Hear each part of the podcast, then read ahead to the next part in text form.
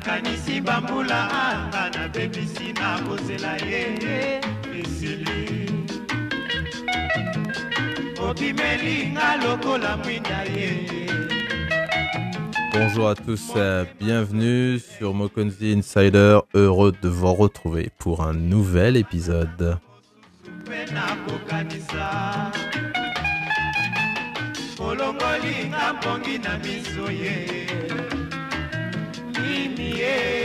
Alors, vous écoutez euh, une vieille, vieille musique hein, euh, du groupe euh, Zaiko Langa Langa, pour ceux qui connaissent, musique congolaise.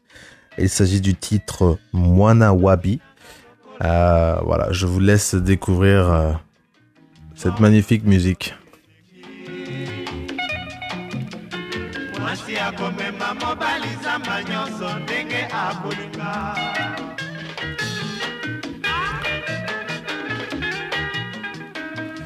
Alors aujourd'hui, euh, un petit peu comme on a fait euh, pendant notre dernier épisode, on va revenir aussi sur euh, voilà ce thème économique qui est très important, un thème économique qui doit nous concerner tous parce que voilà c'est le but du podcast, hein, c'est d'informer et de je dirais inspirer les futurs champions économiques euh, congolais mais aussi africains. C'est vraiment euh, notre mission ici sur le podcast. Donc euh, c'est important de de vous intéresser à ce qui se passe en dehors du Congo parce que le Congo n'est pas euh, bah, c'est pas la fin de l'Afrique. Euh, il n'y a pas que le Congo. Vous avez 54 pays en Afrique qu'il vous faut découvrir, connaître, apprendre. Euh, donc voilà, c'est ce que je vous souhaite de faire.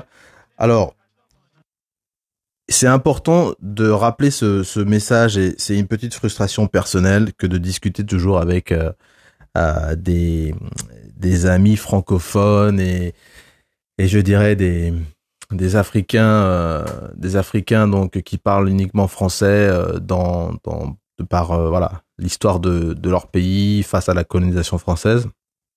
Mais je le dis parce que il y a, semblerait qu'il il y ait une, connaissance euh, plus ou moins bonne de d'autres pays francophones, du style Sénégal, Côte d'Ivoire, euh, Niger, Mali. On s'intéresse euh, naturellement à ces pays-là. Et, quand il s'agit d'autres pays qui sont donc anglophones, déjà la barrière de la langue nous repousse un peu. D'accord? Euh, mais aussi le fait que bah, c'est en fait d'autres cultures. C'est que ce n'est pas exactement les mêmes, même si les origines et les racines bantoues euh, se retrouvent, euh, se retrouvent, comment dirais-je, très facilement, hein, tant par la langue que par certaines façons de faire. Mais c'est vrai que ça reste quand même différent. Hein. Les Sud-Africains ne se comportent pas de la même manière que des Congolais ou que des Gabonais. Euh, pareil pour des Kenyans, pareil pour des Tanzaniens ou des Ougandais. Donc du coup, c'est il y a un décalage. Et puis il n'y a pas aussi forcément de pont euh, pour euh, pour voilà euh, passer d'un pays à l'autre, d'une culture à l'autre euh, euh, facilement. Alors le message pour moi, il est d'autant plus important que étant donné que je, je me considère aussi comme anglophone ou anglophile plutôt. Euh, je m'intéresse beaucoup à cette, à cette culture-là et force est de constater que les pays euh, qui font partie des pays assez dynamiques économiquement et aussi en termes de, bah, de gestion tout simplement sont quand même les pays anglophones. On a des pays francophones qui voilà se distinguent, euh, mais c'est ils se distinguent de manière singulière. Ce n'est pas un ensemble, ce n'est pas un, bloc qui se distingue.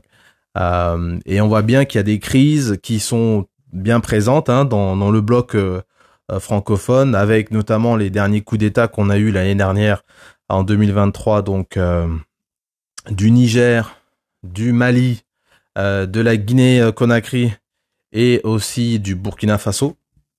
Et d'ailleurs, à ce propos, en parlant d'économie, on a eu donc l'annonce d'une cessation, cessation donc de ces trois pays, euh, Mali, Niger et Burkina Faso, de la communauté économique euh, des États d'Afrique de l'Ouest. Euh, et ça a évidemment déclenché un certain nombre de, comment dirais-je, de, bah, de, décisions ou de conséquences, si on peut dire, et l'une d'entre elles est sur la monnaie. effectivement, la monnaie, donc le franc CFA, qui est qui est un vieux débat, hein, de savoir s'il faut que bah, les pays qui ont été colonisés par la France et qui se sont vus imposer cette monnaie qu'ils ne maîtrisent pas et qu'ils ne gèrent pas, dont ils ne sont pas propriétaires, faut le dire comme ça. Euh, certains disent que non, il faut qu'on reste dans le franc CFA. Il y a eu une tentative.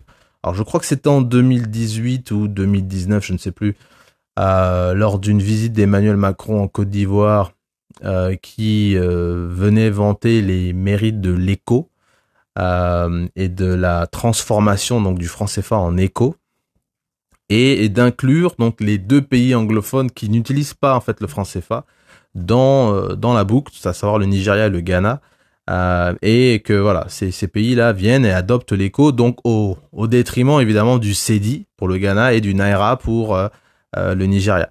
Mais le fait simplement d'avoir votre monnaie, c'est une un gage de un gage de souveraineté justement. Euh, et c'est ce que je pense, euh, là en Europe, on nous parle beaucoup de souveraineté avec le problème de l'agriculture. Il y a, il y a, il y a la souveraineté alimentaire hein, qui pose de vraies questions sur ce qu'on mange et sur la qualité de ce qu'on mange. Euh, et ça, les Français sont, sont, à cheval dessus et, les agriculteurs souffrent. Euh, mais il y a aussi d'autres questions de souveraineté qui sont très importantes aussi. La souveraineté industrielle, hein, puisque a été, on est face à la mondialisation et donc bah, tout a été plus ou moins euh, mis dans des pays euh, avec des, taux de main d'œuvre ou des, des coûts de main d'œuvre qui sont beaucoup plus faibles. On pense à la Chine, mais il y a le Vietnam, il y a le Bangladesh, il y a le Myanmar, il y a l'Inde aussi également. Euh, vous avez aussi l'Afrique du Nord, hein, avec le Maroc, avec l'Algérie, qui ont aussi des coûts de main d'œuvre beaucoup plus faibles et qui permettent d'être voilà beaucoup plus compétitifs en termes de prix, avec des qualités qui, bon, après sont discutables sur les, les pesticides et les produits qu'ils utilisent notamment pour l'agriculture. Mais bref, le, la, le sujet c'est pas ça aujourd'hui, mais c'est simplement voilà euh, d'inciter tous ceux qui nous écoutent à vous ouvrir un peu plus à ce qui se passe dans les pays anglophones. Franchement, je vous le dis, euh, si vous faites partie de ces gens-là qui sont toujours en train de se dire oui, mais moi mon pays, voilà, euh, mais tu connais que ça en fait. Il faut aller t'ouvrir à d'autres d'autres choses. Au lieu de, vous dire, ben, je vais aller passer une semaine euh, au Congo, à Pointe-Noire, mais allez passer une semaine en Ouganda, allez découvrir. Hein allez passer une semaine en, au Rwanda, allez passer une semaine au Burundi. Qu'est-ce qui vous empêche d'y aller? Ben, Pas grand-chose. Surtout qu'en plus, et c'est ça que moi j'aime beaucoup avec l'Afrique de l'Est, et je j'en profite aussi pour le dire parce que l'Afrique de l'Est c'est quand même une zone qui est hyper bien connectée. Euh, la, la, L'exemple d'intégration régionale, je pense que voilà, on a on a deux blocs qui sont vraiment de très beaux exemples d'intégration régionale. C'est-à-dire vous avez toute la partie SADC en allant donc, euh, euh je vais inclure l'Angola, mais vous allez de l'Angola jusqu'au Mozambique, d'accord? Euh, vous avez la possibilité de conduire bah, à travers tous ces pays en fait. Et c'est la même chose avec l'Afrique de l'Est. Vous pouvez partir du Burundi et aller jusqu'en Éthiopie. Euh, facilement, sans, problème.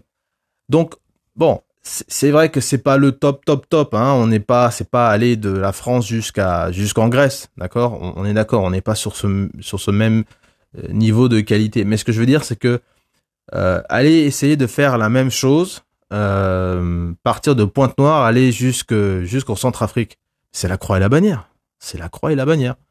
Ou aller essayer de faire Pointe-Noire jusqu'à Lubumbashi. C'est complètement dingue. Donc, c'est pour ça que il faut s'intéresser à ça parce que si vous êtes entrepreneur et que vous dites tiens, mais moi je voudrais monter ma boîte, etc. J'aimerais aller. Il y a plein de gens qui se disent mais il faut que j'aille le faire dans mon pays d'origine. Mais pourquoi en fait? Pourquoi? Et c'est ça en fait mon, point.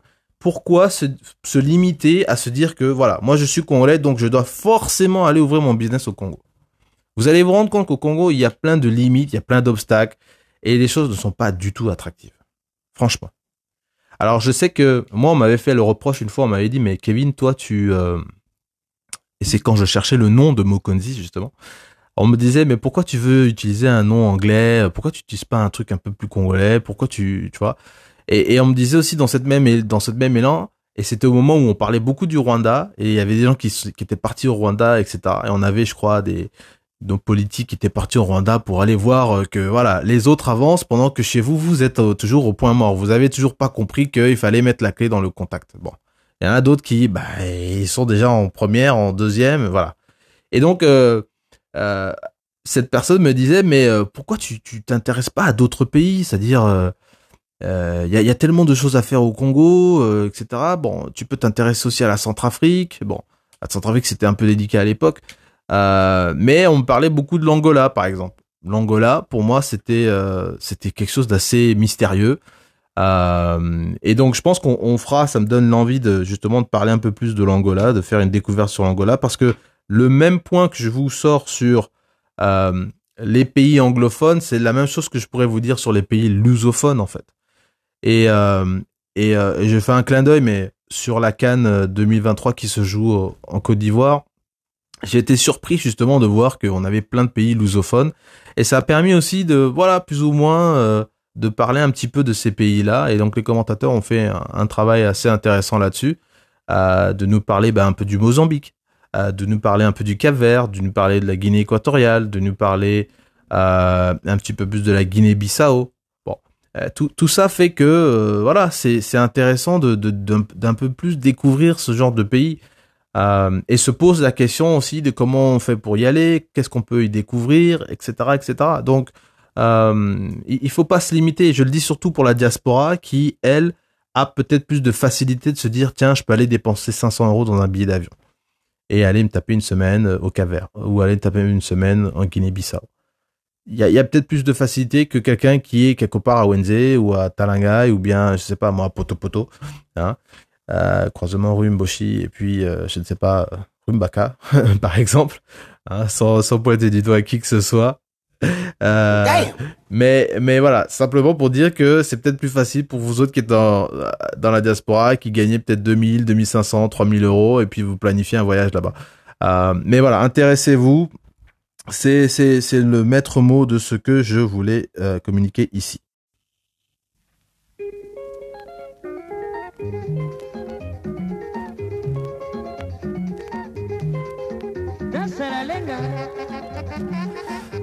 Alors on est de retour sur notre épisode, sur Mokozi Insider. Bon retour à vous.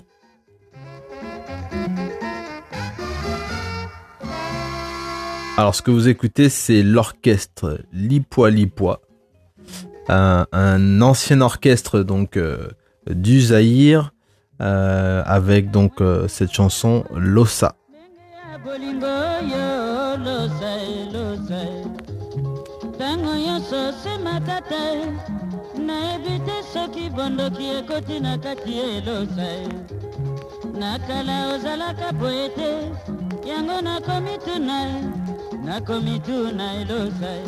Alors, évidemment, euh, on va continuer à parler un petit peu d'économie et parler d'Afrique de l'Est euh, avec donc euh, cette lettre économique d'information très intéressante et qui donne un petit peu un descriptif de ce qui se passe donc en Afrique de l'Est en allant de Djibouti jusqu'à Madagascar pour avoir Hein, une idée un petit peu de la géographie, de, de ce qui est ici euh, inclus dans l'Afrique de l'Est.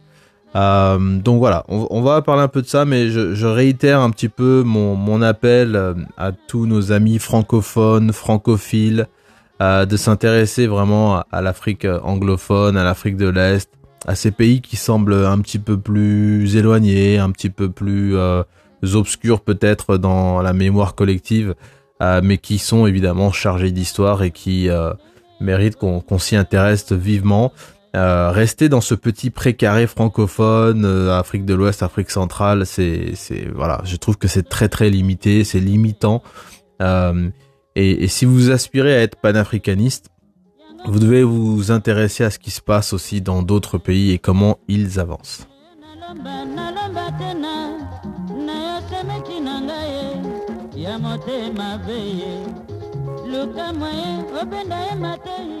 Alors, on va continuer donc euh, cette, cette petite euh, découverte hein, de, de, cette lettre euh, qui, comme je l'avais expliqué dans, dans un de mes dans un de, de nos anciens donc épisode sur sur le comment dirais-je qu'on a fait sur l'Afrique centrale, enfin sur le Congo en particulier. Ici, c'est un petit peu le même principe, sauf que ici, c'est intitulé Brève économique de l'Afrique de l'Est, et donc on a une version un peu plus condensée euh, qui va beaucoup plus à l'essentiel. Euh, mais voilà, on pourra euh, évidemment revenir sur sur la même version hein, qui qui fait pour l'Afrique centrale puisqu'il y a y a tous les blocs en fait.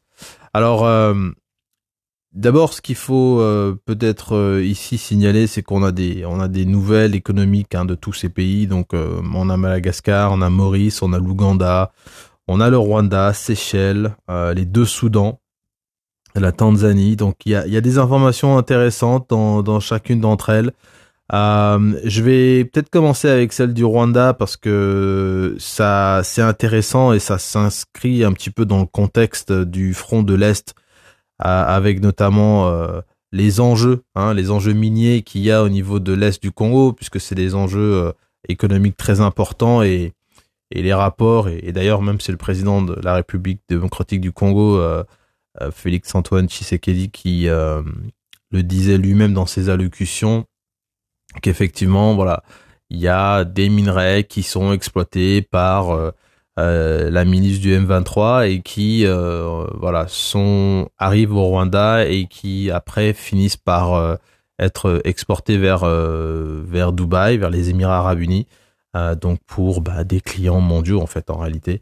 Et donc tout ça, voilà, le Congo ne bénéficie pas de ça. Alors ici, qu'est-ce qu'on nous dit? On nous, explique que euh, le Rwanda a signé un accord d'exploration et d'exploitation du lithium avec la société Rio Tinto Minerals dans la province euh, de l'Ouest. Alors ici, euh, province de l'Ouest, je vois pas trop de quelle province il s'agit. je vais peut-être découvrir après.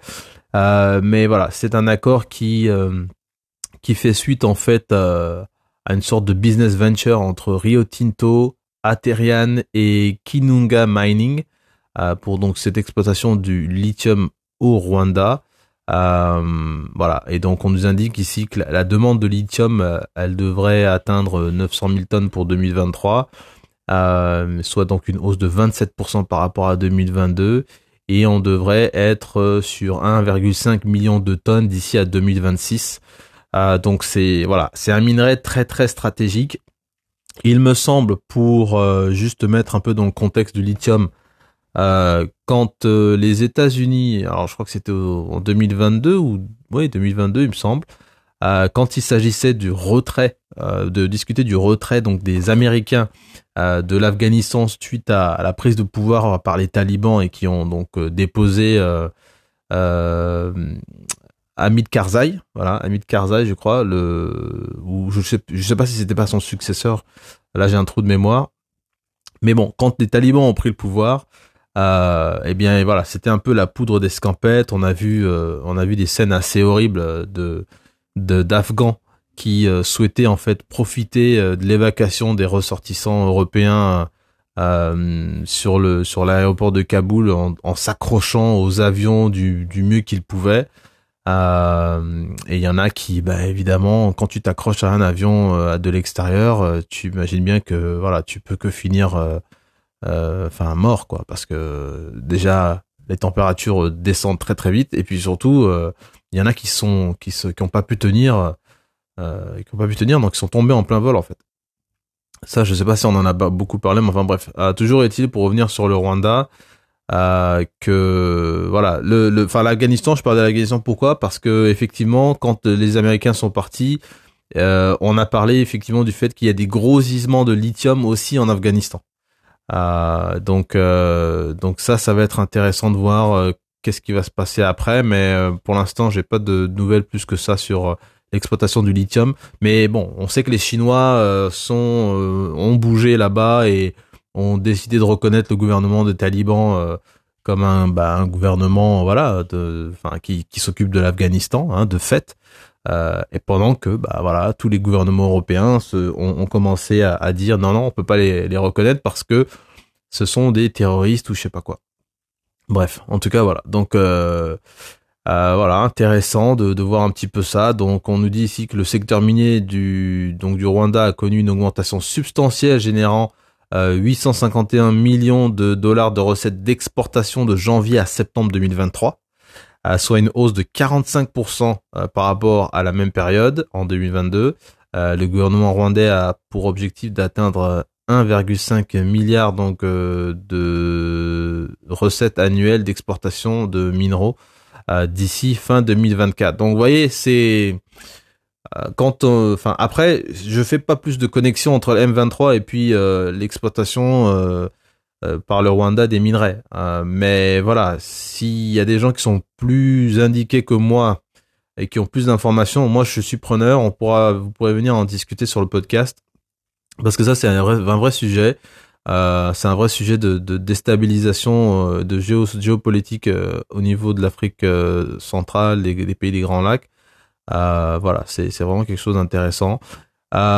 aussi, j'ai noté donc les Seychelles qui ont à travers le Island Development Company, donc la la, société de développement de, de, l'île, hein, qui est une société étatique a donc annoncé avoir réalisé un chiffre d'affaires de près de 75 millions de dollars en, 2023, représentant donc une hausse de 10% par rapport à 2022.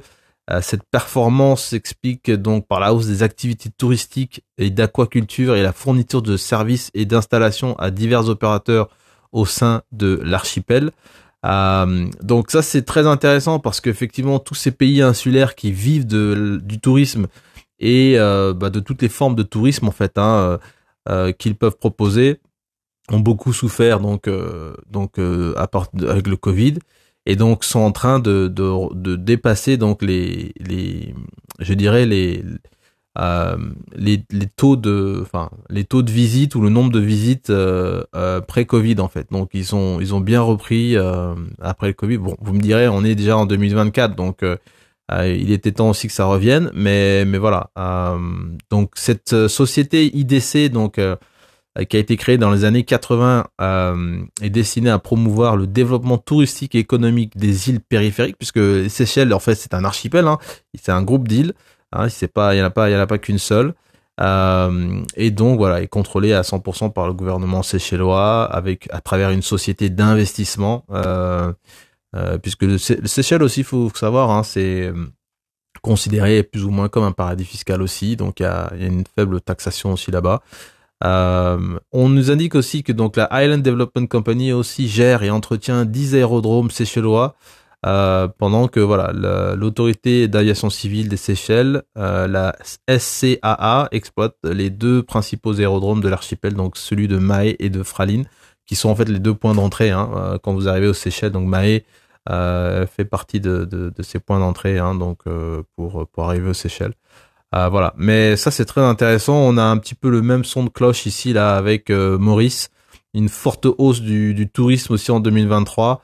Euh, avec des chiffres quand même assez étonnants. Euh, moi, je, je connaissais pas, mais pour ceux qui découvrent un peu le tourisme aussi, on a par exemple, on nous indique que voilà entre 2012 et 2019, le secteur touristique de Maurice a connu une croissance soutenue, culminant euh, 1,3 million 990, enfin 1 million 399 408 euh, touristes en 2018 euh, pour atteindre donc euh, 1 euh, million 383 000 euh, donc en 2019 et puis évidemment il y a une grosse chute hein, en 2020 2021 donc euh, ils sont tombés à 308 000, 179 000 en 2021, euh, évidemment à cause du Covid euh, et de toutes les restrictions donc de, de voyage. Mais 2022, c'est reparti à la hausse à près d'un million de, visiteurs qui sont venus donc sur Maurice.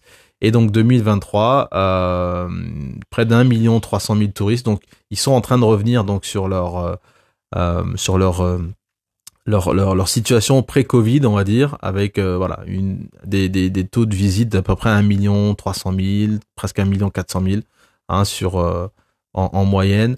Euh, donc ça c'est très euh, c'est très intéressant, c'est très c'est très encourageant pour eux parce que eux ils vivent de ça, donc voilà ça veut dire que les gens repartent, il y a quand même du pouvoir d'achat. donc on verra bien pour pour 2024 comment ça va être.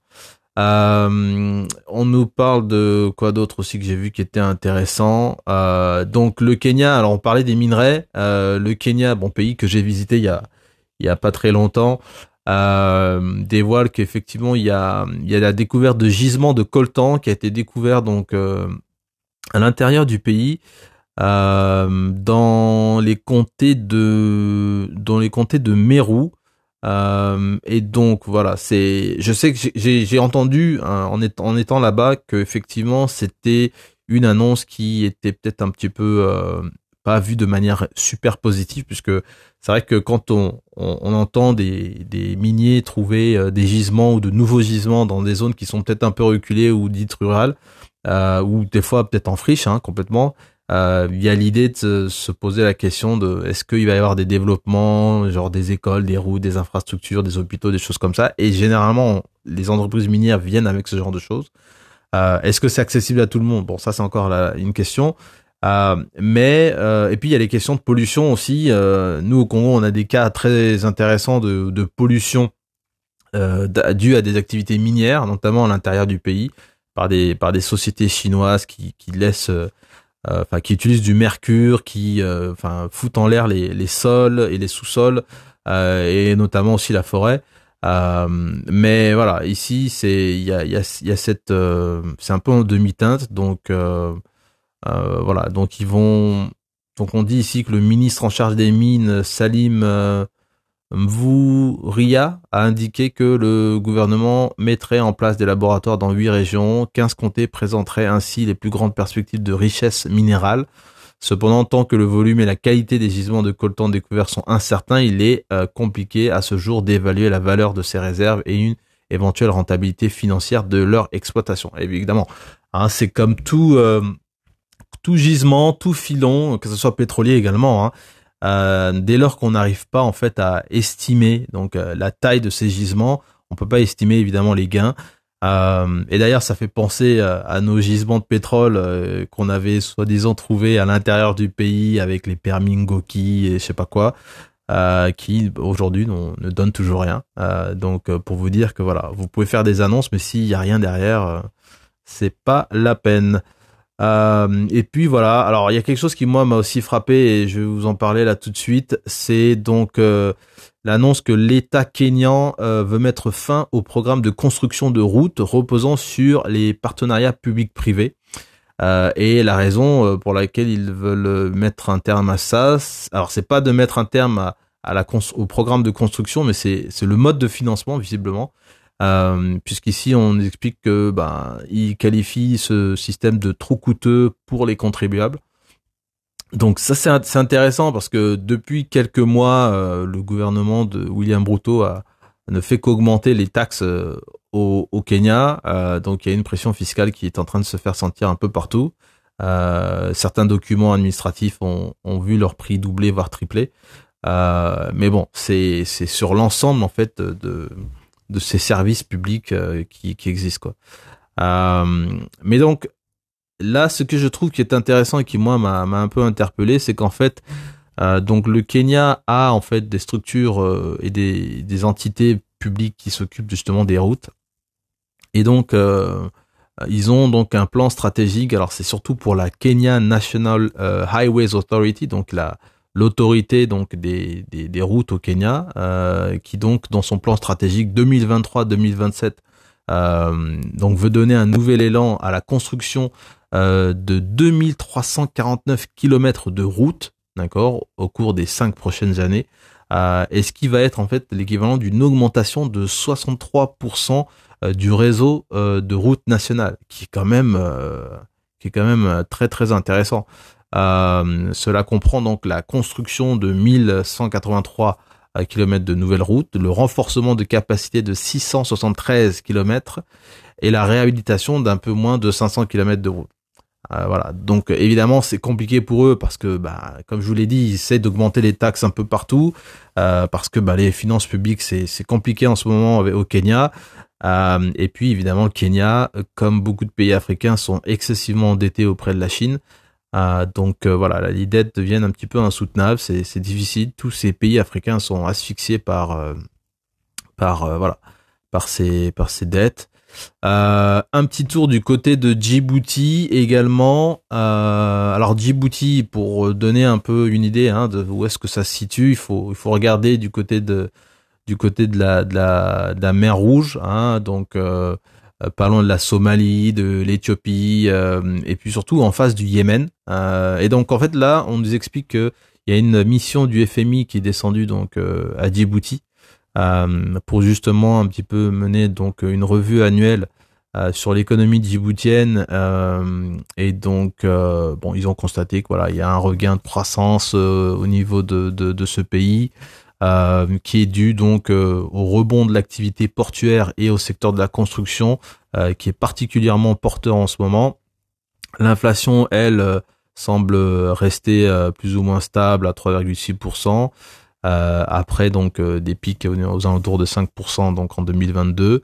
Euh, mais voilà, c'est très intéressant pour eux parce que bah effectivement quand vous regardez un peu les news, vous vous rendez compte que cette zone cette zone où se trouve Djibouti est une zone extrêmement stratégique, d'accord Puisque c'est là où passe je pense si je me trompe pas peut-être de la moitié du trafic mondial de de tankers et de, enfin, de, de tout ce qui est marchandises transportées par, par bateau, euh, et qui donc remonte euh, tout le long de, de l'Afrique euh, et de l'Arabie Saoudite pour passer donc au niveau du canal de Suez et donc sortir au niveau de la Méditerranée.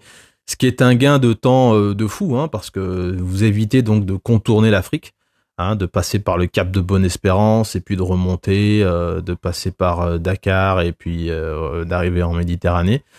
Euh, donc voilà, vous gagnez, vous gagnez quelques semaines, si ce n'est pas quelques mois, et, ça c'est non négligeable quand euh, dans des pays européens on veut les choses hyper rapidement. Il y a des vraies pressions sur les chaînes logistiques, donc c'est quelque chose d'assez assez fou. Euh, mais voilà, les conclusions de la mission donc euh, nuance les perspectives conjoncturelles favorables pour le constat insurgé de la vulnérabilité du modèle économique djiboutien, puisque ça se ça s'appuie sur des sur sur le sur le commerce et les bateaux etc qui, qui passent euh, sachant qu'il y a aussi voilà euh, de la concurrence avec euh, le Somaliland qui est aussi à côté. Voilà. Et puis bah il y a les incertitudes concernant bah les le, la perturbation du trafic maritime au niveau donc de cette région puisque vous avez vu sur les à la télé hein, les, attaques des, des, outils du Yémen qui donc prennent d'assaut certains tankers euh, qui seraient en connexion avec l'État d'Israël ou qui, voilà, d'une manière ou d'une autre, seraient, seraient de mèche avec Israël. donc, et ce, voilà, en soutien donc à, aux Palestiniens qui souffrent et qui, il faut le dire encore une fois, hein, que Israël est en train de absolument tout détruire au niveau de Gaza absolument tout détruire. C'est c'est à dire que autant euh, toutes les allégations d'apartheid et de de régimes ressemblant à l'apartheid sont euh, sont fondées et sont de plus en plus claires maintenant. Mais là, ce qui se passe depuis le 7 octobre, c'est vraiment ils ont lâché les vannes. Euh, ils sont en train d'absolument tout détruire. Et quand je dis tout détruire, c'est pas seulement les habitations, mais c'est aussi les routes. C'est-à-dire que les voies de communication sont absolument détruites partout. Euh, et donc il y a, plus moyen de circuler. Donc ça veut dire que l'aide aussi, même si elle pouvait être euh, ouverte au niveau de Gaza, bah, c'est hyper compliqué d'aller emmener de l'aide au nord de Gaza, par exemple, parce que bah, les routes sont de plus en plus euh, niquées. et puis ben voilà, vous avez vous avez ce blocus qui, qui est total. Donc les gars, ils se, ils se lâchent pas quoi, ils balancent tout ce qu'ils peuvent. ils sont en train de raser complètement Gaza. C'est c'est vraiment c'est du défrichage, c'est de la chasse à l'homme, c'est tout ça en fait.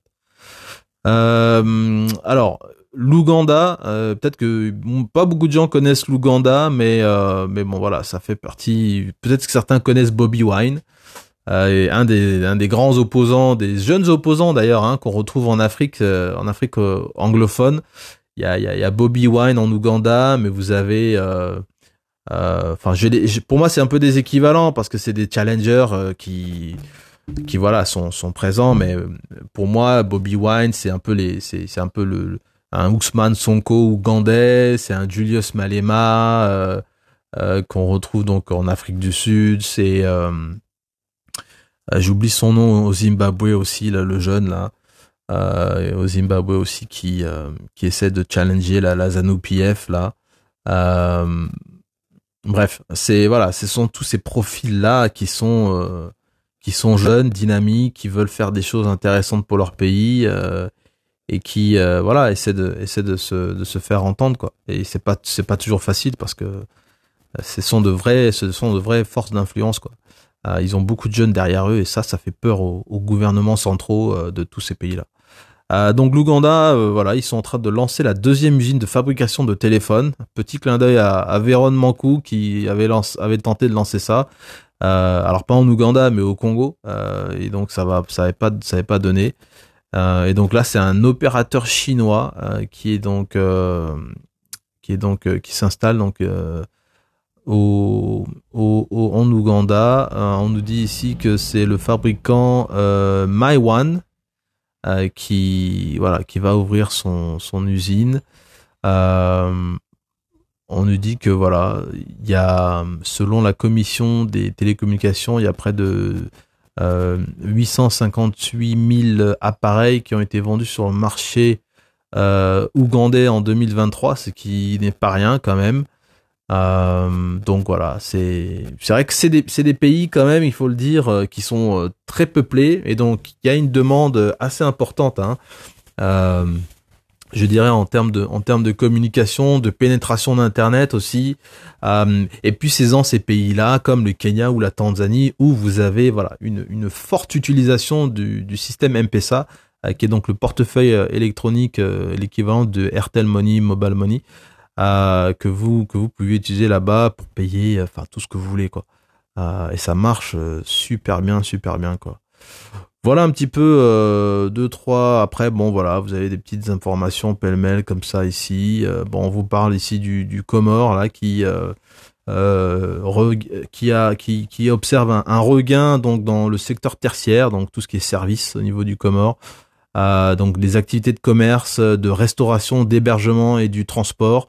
le Comore en fait, un, enfin c'est aussi un État insulaire, mais qui euh, lui aussi, voilà, arrive à, tirer son épingle du jeu et à faire venir de plus en plus de touristes. Euh, le Comore, c'est, enfin, l'archipel des Comores, c'est c'est un, un groupe d'îles qui, qui se situe donc pas très loin de Madagascar. Euh, mais pareil, là aussi, il y a, des choses intéressantes à regarder. Moi, j'ai envie de dire, quand on voit des pays comme les Seychelles, comme Maurice, ou même les Comores qui Là, ici, on nous explique que bon, le euh, les Comores, ils ont, euh, ils étaient à quoi? Avant 2021, ils étaient à, enfin, 2021, ils étaient à 28 000 euh, touristes qui ont visité les Comores. En 2019, c'était un peu plus que ça, c'était à 45 000. Et là, en 2022, on indique que ça a été, ils ont eu près de 50 000 touristes qui sont venus dans, dans, dans cet archipel. Et moi, j'ai envie de me dire, bon, ils ont l'air d'être sur une dynamique euh, assez intéressante. Mais ce que je veux dire, c'est que peut-être que quand vous dites les Comores, bon, peut-être il n'y a rien qui, euh, qui, qui, qui vienne à l'esprit en termes de, d'activités à faire là-bas ou de tourisme à faire là-bas, etc. Mais voyez, c'est, euh, c'est, c'est ça qui est intéressant, c'est qu'il y a forcément des choses qui intéressent ces personnes-là. Ces 50 000 personnes qui sont venues en 2022, euh, ont forcément des choses intéressantes qu'ils ont pu aller voir aux Comores. Quoi. Euh, donc c'est pour ça que je me dis, est-ce qu'on n'a pas, nous, en tant que Congo, euh, un intérêt particulier à regarder aussi les, stratégies de ces États insulaires? Parce que clairement, ils sont en train de revenir sur le devant de la scène en Afrique. quand on parle de tourisme, il y a, certainement des choses à faire. Plutôt que d'aller dans les salons mondiaux du tourisme pour prendre une coupe de champagne et puis euh, serrer deux trois mains euh, et faire des photos Est-ce qu'on n'a pas plus intérêt à aller voir comment ceux qui réussissent euh, et qui, enfin, est-ce que c'est juste le positionnement géographique? Est-ce que c'est juste, voilà, des activités qu'ils proposent? Qu'est-ce qu'ils font? Comment ils arrivent à tirer les gens? Enfin, moi, pour moi, c'est c'est un petit peu ça, quoi. C'est cette approche-là qu'on devrait avoir. je je sais pas trop pourquoi on, est alors, je voudrais juste vous parler d'un autre pays parce que c'est un pays, c'est un, un peu un crève-cœur parce que c'est, c'est à mon sens, voilà, une des crises en Afrique dont on ne parle pas suffisamment. bah, c'est celle du Soudan parce qu'ils sont en train de se, se foutre sur la gueule depuis plusieurs mois maintenant. et donc ici, on nous indique que voilà, il y a, des inquiétudes qui sont portées sur la banque des graines. Alors qu'est-ce que c'est que la banque des graines? Donc c'est un c'est une, bah, banque en fait, hein, mais qui euh, stocke des semences de différentes euh, graines. Donc c'est euh, un institut donc qui donc a été fondé en 1982 par le Agricultural Research Corporation, qui est en fait un institut de recherche hein, agricole au Soudan et qui donc possède donc une réserve végétale, enfin un patrimoine génétique génétique végétal euh, d'une de plus de 15 000 variétés de graines hein, qui sont conservées dans des réfrigérateurs à moins 28 euh, degrés. Bon, c'est plus des frigos, des, congélateurs à ce niveau-là. Euh, et donc euh, voilà, il y a, un vrai souci là-bas puisque ben il y a des problèmes d'approvisionnement d'électricité, mais surtout aussi que ben dû au combat et aux affrontements qui se font sur certainement Khartoum et puis dans d'autres endroits, c'est difficile d'aller bosser, c'est difficile d'aller travailler. Enfin, le pays est complètement instable, donc automatiquement, bah, vous pouvez pas travailler dans de bonnes conditions. Euh, et donc les gars sont en train de sonner un petit peu une alerte en disant que ben on, on va on va certainement perdre certaines semences. Euh, et donc bah, le plan B c'est de, de faire appel donc euh, à, à, des scientifiques qui travaillent donc sur les des réserves de semences mondiales. Et je crois pour avoir vu ou entendu parler de ça, il me semble que le, le site de, de Sval, Svalbard en Norvège est un site euh, hyper sécurisé, euh, aussi sécurisé que des, enfin des, des sites nucléaires, mais pourtant il n'y a, y a pas de traces de nucléaire là-bas, mais que voilà, au cas où il y aurait justement une attaque nucléaire ou que voilà, il y ait des justement des un cataclysme euh, hyper important que voilà, on ait des réserves de graines pour pouvoir replanter et qu'on puisse euh, relancer certaines semences. Et donc le fait de garder ces semences, c'est hyper stratégique en fait. C'est hyper hyper stratégique pour l'ensemble de la planète. Donc, est-ce que euh, la Norvège c'est le meilleur pays pour ça? Bon, je sais pas trop. Hein. C'est des gens qui veulent être dans l'OTAN ou qui le sont déjà et qui sont à deux doigts d'être d'être impliqué dans un conflit avec la Russie, donc on, ne sait jamais. Euh, mais euh, voilà, c'est très dommage ce qui se passe au Soudan en ce moment. Je pense qu'on devrait euh, on devrait en parler un peu plus. donc voilà, ils ont réussi à envoyer donc en 2021 351 échantillons composés, composés majoritairement de variétés de sorgho. et donc voilà, c'est au moins c'est au moins quelque chose d'intéressant. Euh, voilà un petit peu ce que j'allais, je voulais juste vous, partager ici dans ces brèves économiques donc euh, du ministère d'économie, des finances et de la souveraineté industrielle et numérique. Euh, L'idée, hein, c'était simplement voilà de, de, partager ces informations que vous pouvez aussi avoir accès vous-même. Hein. La, lettre, elle est, gratuite, elle est pas, elle est pas payante. Euh, mais c'est aussi pour rappeler que voilà, vous avez ces pays occidentaux qui sont toujours à la recherche d'informations, à la recherche de, de contenu euh, qualitatif et quantitatif euh, pour un peu essayer de déterminer certaines tendances, savoir ce qui se passe. Et, et comme je l'ai dit dans mon dans mon ancien épisode, enfin dans le dernier épisode justement sur la lettre d'information sur l'Afrique, composée par le même ministère, vous avez donc ces, agents donc euh, euh, du, Trésor français qui sont déployés dans les ambassades, bon, qui ne payent pas de mine, vous savez même pas qu'ils sont là, ils sont très discrets. Euh, et donc ils contribuent à faire de la remontée d'informations. Bon, c'est de l'intelligence économique, hein, tout simplement. Après, bon, il y a, des informations qui tombent dans le domaine public, il y a pas de souci, mais euh, voilà, il y a, c'est de la remontée d'informations euh, économiques euh, qui euh, qui est importante parce que bah vous avez après des ministères qui sont capables de donner des informations pertinentes, précises, de qualité à des entreprises françaises qui euh, bah, souhaitent voilà s'exporter. Ça peut servir pour Business France, ça peut servir pour l'AFD, ça peut servir pour voilà d'autres structures qui bah, peut-être sont présentes dans le pays ou qui peuvent s'impliquer sur certains certains trucs. Donc voilà, en tant qu'entrepreneur, vous devez garder un œil sur ce genre de choses-là. Parce que les opportunités en Afrique, bon, il y en aura toujours, euh, elles sont présentes, mais il faut des fois, voilà, euh, chercher et avoir des sources d'informations intéressantes. Donc ça, c'est plutôt pas mal. C'est plutôt pas mal. Euh, même si, voilà, je, suis conscient que il faut raison, il faut raison garder hein, quand on lit toutes ces toutes ces informations là. Bon, il y a, forcément des gens qui en bénéficient, qui euh, veulent s'impliquer là-dessus. Donc euh, voilà, mais il faut aussi être curieux euh, de savoir ce qui se passe. Ne vous contentez pas simplement de votre petit pays qui voilà à l'échelle du continent ne représente pas grand-chose, d'accord? et ça c'est le cas d'à peu près tout le monde, peut-être avec une exception comme le Nigeria ou la RDC, qui sont des, de, véritables poids lourds, l'Afrique du Sud également.